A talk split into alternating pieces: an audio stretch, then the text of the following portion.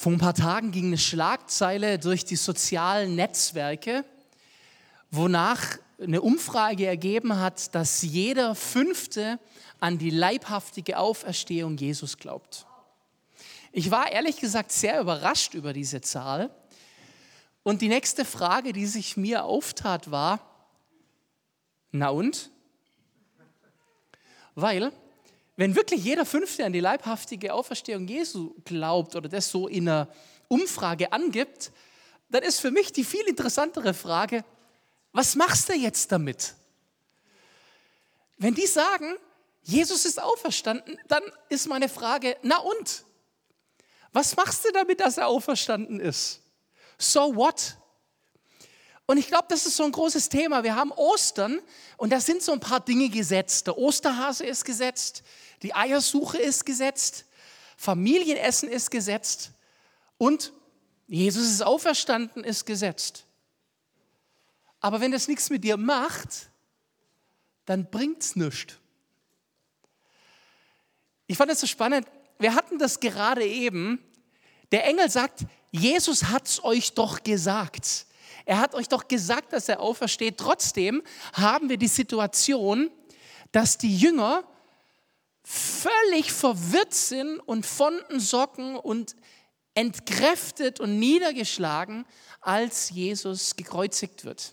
Wir kommen vom Karfreitag her und haben diese Wucht der Kreuzigung und des Todes. Und man muss sich diese Bilder mal vorstellen. Wer von euch schon mal so einen Hollywood-Passionsfilm gesehen hat, der hat es im Kopf, vielleicht sogar die Passion Christi, ganz heftig. Und es haben die Jünger erlebt, gut, auch wenn nicht alle am Kreuz standen, was Jesus angetan wurde, war so massiv, dass die vergessen haben. Und ich finde es super spannend, weil ich finde, dass wir auch voll gut im Vergessen sind. Wir hören was und wir vergessen es wieder. Gott sagt uns was und wir vergessen es. Zugegeben, weil die Fakten um uns rum, die reißen uns das weg. Die Menge an Blut, die Jesus vergießen musste, schon bei der Geißelung, hat alles rausgerissen. Es war nichts mehr übrig von dem Glaube an Auferstehung. Und die Engel sagen dann am Grab ganz erstaunt, ähm, er ist nicht mehr hier. Ihr erinnert euch, er hatte es euch gesagt, aber es ist nicht mehr da. Wir haben im Markus 8, Vers 31 eine Stelle, wo Jesus das den Jüngern sagt und dann in einen heftigen Streit mit Petrus gerät darüber.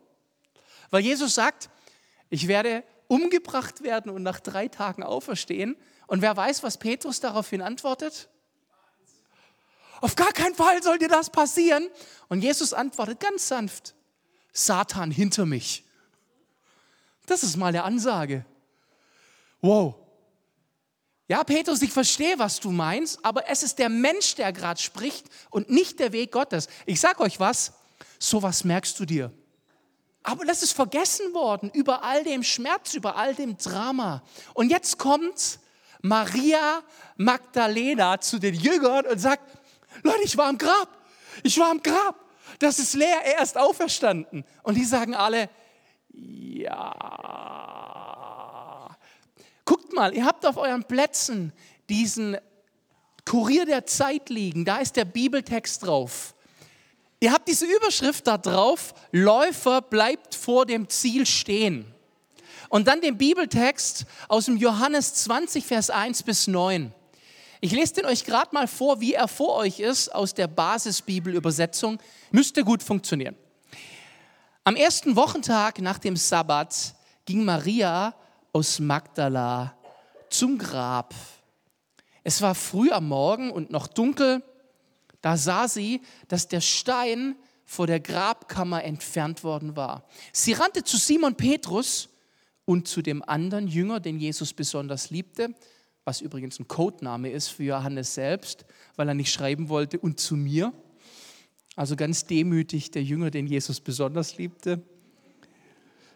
Denen berichtete sie, Sie haben dem Herrn aus dem Grab fortgebracht und wir wissen nicht, wo sie ihn hingelegt haben.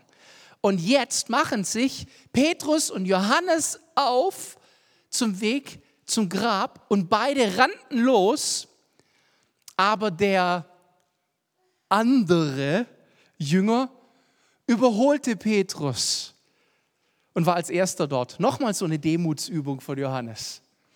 Ich war einfach ein bisschen schneller. Sagt er so aber nicht. Und jetzt kommt was Krasses. Und jetzt kommt meine Frage. Johannes, du warst schneller, ja? Und was bringt's dir? Denn was macht Johannes? Es ist unglaublich. Der bleibt vor dem Ziel stehen. Er beugt sich vor, betrat die Grabkammer nicht.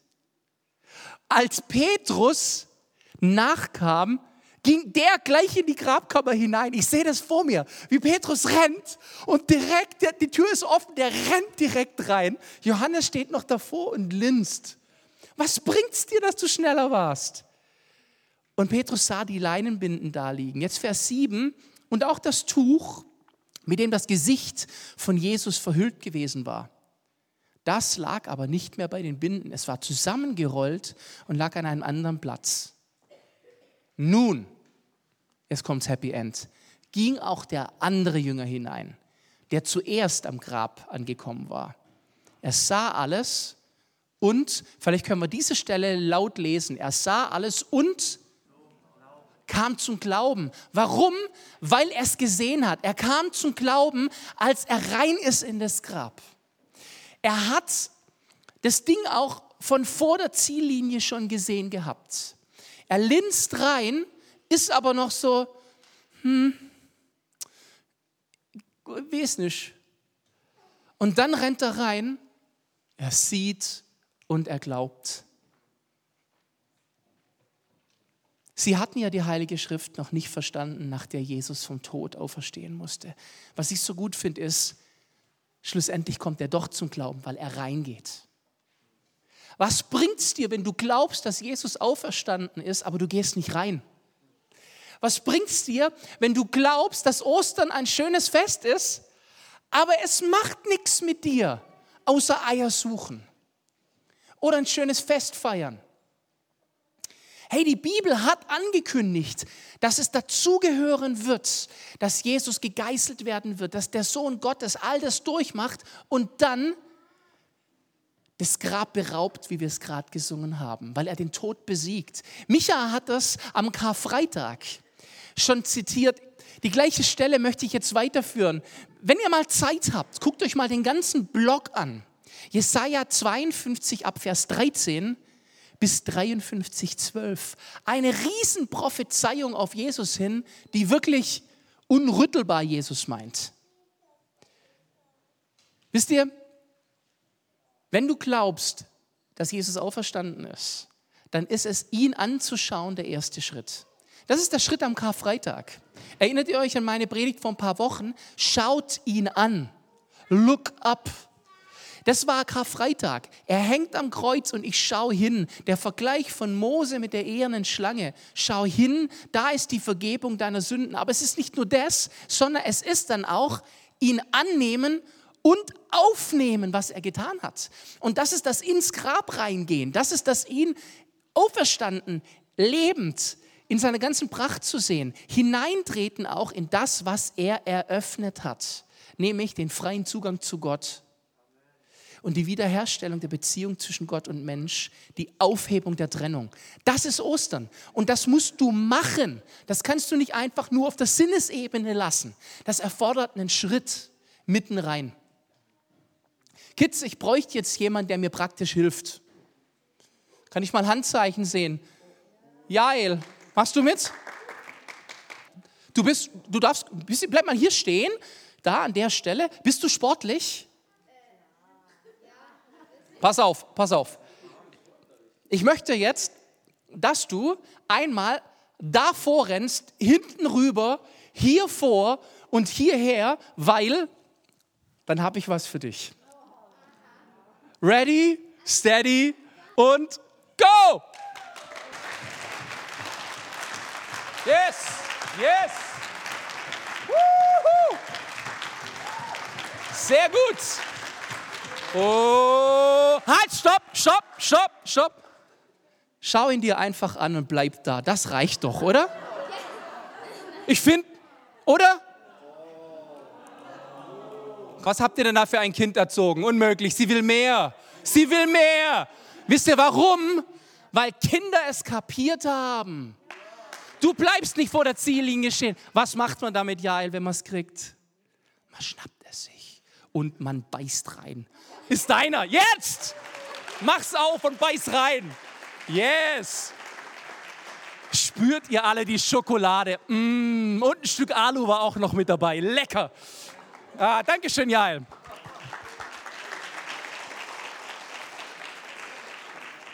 Und was auch noch dazu gehört ist, sie gibt ihn nie wieder her, aber sie teilt. So gut, Leute. So gut. Es macht keinen Sinn zu laufen und kurz vorher stehen zu bleiben und zu sagen, ach, ich denke, ich bleibe lieber davor stehen und schaue ihn mir an. Denn er glänzt so schön. Leute, diese Hasen haben nur einen Zweck, gegessen zu werden. Und Kinder können das. Hasen allgemein. Ihr meint, ich sollte Schokohase dazu sagen? Zur Erklärung fürs Internet. Alle, die das jetzt online hören, es war kein echter Hase. Es war ein Schokohase. Wisst ihr, an was mich das erinnert hat? Am Gründonnerstag war die Tageslosung die Bibelstelle aus dem Johannes 6, Vers 50 und 51. Und dort heißt es, dies ist das Brot, das vom Himmel kommt, damit wer davon isst, nicht sterbe. Ich bin das lebendige Brot, sagt Jesus, das vom Himmel gekommen ist. Wer von diesem Brot isst, der wird leben in Ewigkeit. Und das Brot, das ich geben werde, ist mein Fleisch für das Leben der Welt. Ostern ist das Brot des Lebens aufnehmen. Das nimmt man nicht auf, indem man es bestaunt, sondern indem man es isst. Und ist uns bewusst, dass wir das sogar ganz praktisch essend tun, wenn wir das Abendmahl annehmen. Wenn wir das Abendmahl einnehmen, wenn wir das Abendmahl aufnehmen in uns, dann haben wir Teil von diesem Brot des Lebens. Und das ist was ganz anderes, als vor der Ziellinie stehen zu bleiben. Es macht keinen Sinn. Bleib bloß nicht vor der Ziellinie stehen. Wenn du schon an dem Punkt bist, wo du sagst, ich glaube, er ist auferstanden, dann mach was damit. Nimm ihn auf und krieg diese Veränderung. Wisst ihr, es steht auch auf diesem Kurier der Zeit, den ihr in der Hand haltet, Sonderblatt. Ostern ist unser goldener VIP-Pass. Ostern ist das größte aller Feste. Ostern ist, Jesus besiegt den Tod und der Weg zu Gott ist frei. Wir haben diese gewaltige Stelle, als an Karfreitag der Vorhang zerriss von oben nach unten und der Weg, der von Gott und Menschen voneinander getrennt war, durch diese große Ehrfurcht, aber auch noch durch die Last der Sünde, der war aufgerissen und plötzlich war der Weg frei. Und ich kann mir vorstellen, die Ersten, die durchgegangen sind, sind sehr ehrfürchtig und vorsichtig durchgegangen. Was passiert? Hey, lasst uns durchgehen. Bitte, lasst uns durchgehen und diesem lebendigen Gott begegnen, denn das hat Ostern ermöglicht. Karfreitag, Jesu Blut vergossen, für unsere Sünde gestorben. Ich weiß nicht, wie es dir geht, aber ich bin mir meiner Schuld bewusst. Die Schuld, die über Jahre sich aufgebaut hat, die Trennung und die, die Dinge, die jeden Tag dazukommen, die mir zeigen, würdig genug wärst du von dir aus nicht. Und das wegzulegen und zu sagen, spielt keine Rolle, denn Ostern, was Jesus gemacht hat, ist mein goldener VIP-Pass. Ich habe bei der Vorbereitung mal scherzhaft goldener VIP-Pass eingegeben auf Google. Und du findest dann so coole goldene Karten, so Kreditkarten, und auf denen steht drauf Members Only. Nur für Mitglieder. Wisst ihr, dass wir durch Jesus endlich Mitglieder sind? Wir sind sogar Hausgenossen Gottes. Das heißt, wir dürfen bei ihm wohnen, aber wir müssen es tun. Jetzt diese Bibelstelle, die ich weiterführe von Micha. Micha las am Karfreitag Jesaja 53, 1 bis 5. Ich lese jetzt 5 bis 7. Doch er war durchbohrt um unserer Treuebrüche Gott gegenüber willen zerschlagen um unserer Sünden willen und die Strafe oder die Züchtigung lag auf ihm zu unserem Frieden und durch seine Striemen ist uns Heilung geworden. Wir alle irrten umher wie Schafe. Wir wandten uns jeder auf seinem eigenen Weg, aber der Herr ließ ihn treffen all unsere Schuld. Er wurde misshandelt, aber er beugte sich und machte seinen Mund nicht auf, wie ein Lamm, das zur Schlachtung geführt wird, und wie ein Schaf, das stumm ist vor seinen Scherern. Und er machte seinen Mund nicht auf. Das ist es, was Jesus gemacht hat. Er ist stumm geblieben, er hat nicht geschrien, ich bin unschuldig. Er hat nicht eine Armee Engel zu Hilfe geholt, obwohl er es gekonnt hätte, sondern er hat es gemacht, damit ich freien Zugang zu Gott haben darf. Das ist die Kraft von Ostern. Was ich nicht verstehe ist, Kerstin, du hast vorher gesagt in der Ansage, Ostern ist genauso cool wie Weihnachten zu feiern. Micha hat es am Karfreitag gesagt, wenn Leute aus anderen Nationen zu uns kommen und sich wundern, wie stiefmütterlich wir Ostern behandeln. Es macht keinen Sinn.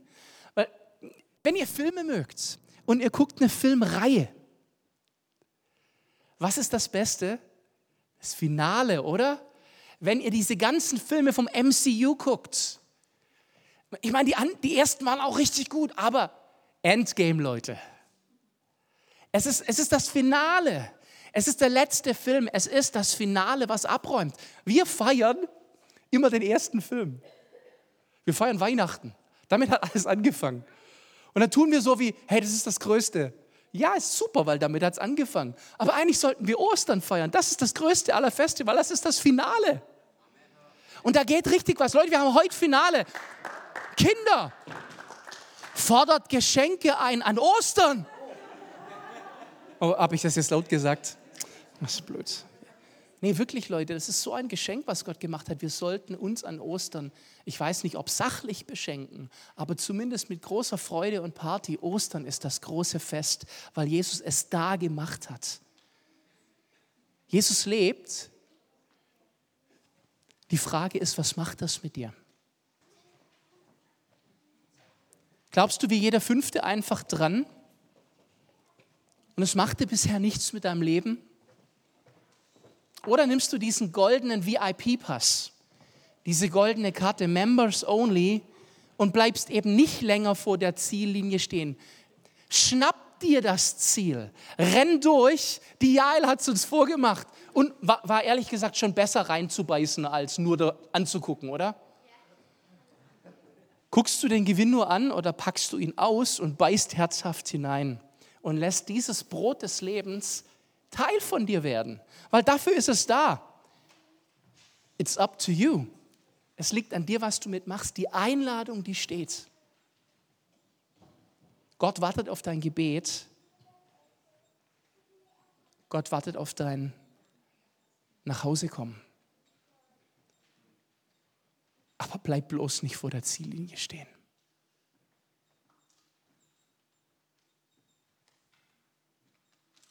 Papa, ich danke dir, dass durch dich der Weg frei ist. Und ich bitte dich, dass du uns den Mut gibst, diese Ziellinie zu übertreten, hineinzugehen und dann dich ganz aufzunehmen. Jesus, du bist das Brot des Lebens und ich nehme dich in mir auf. Dein Blut für mich vergossen, dein Leib für mich hingegeben. Danke, dass Ostern das größte aller Feste ist, weil es das Finale ist. Weil du den Tod besiegt hast und weil du die Macht der Sünde entkräftet hast. Weil wir frei sein können und ab jetzt immer freien Zugang haben zu dir, Vater. Vielen Dank für das Kreuz, vielen Dank für das leere Grab. Vielen Dank für die Auferstehung und vielen Dank für Pfingsten. Aber dazu später mehr.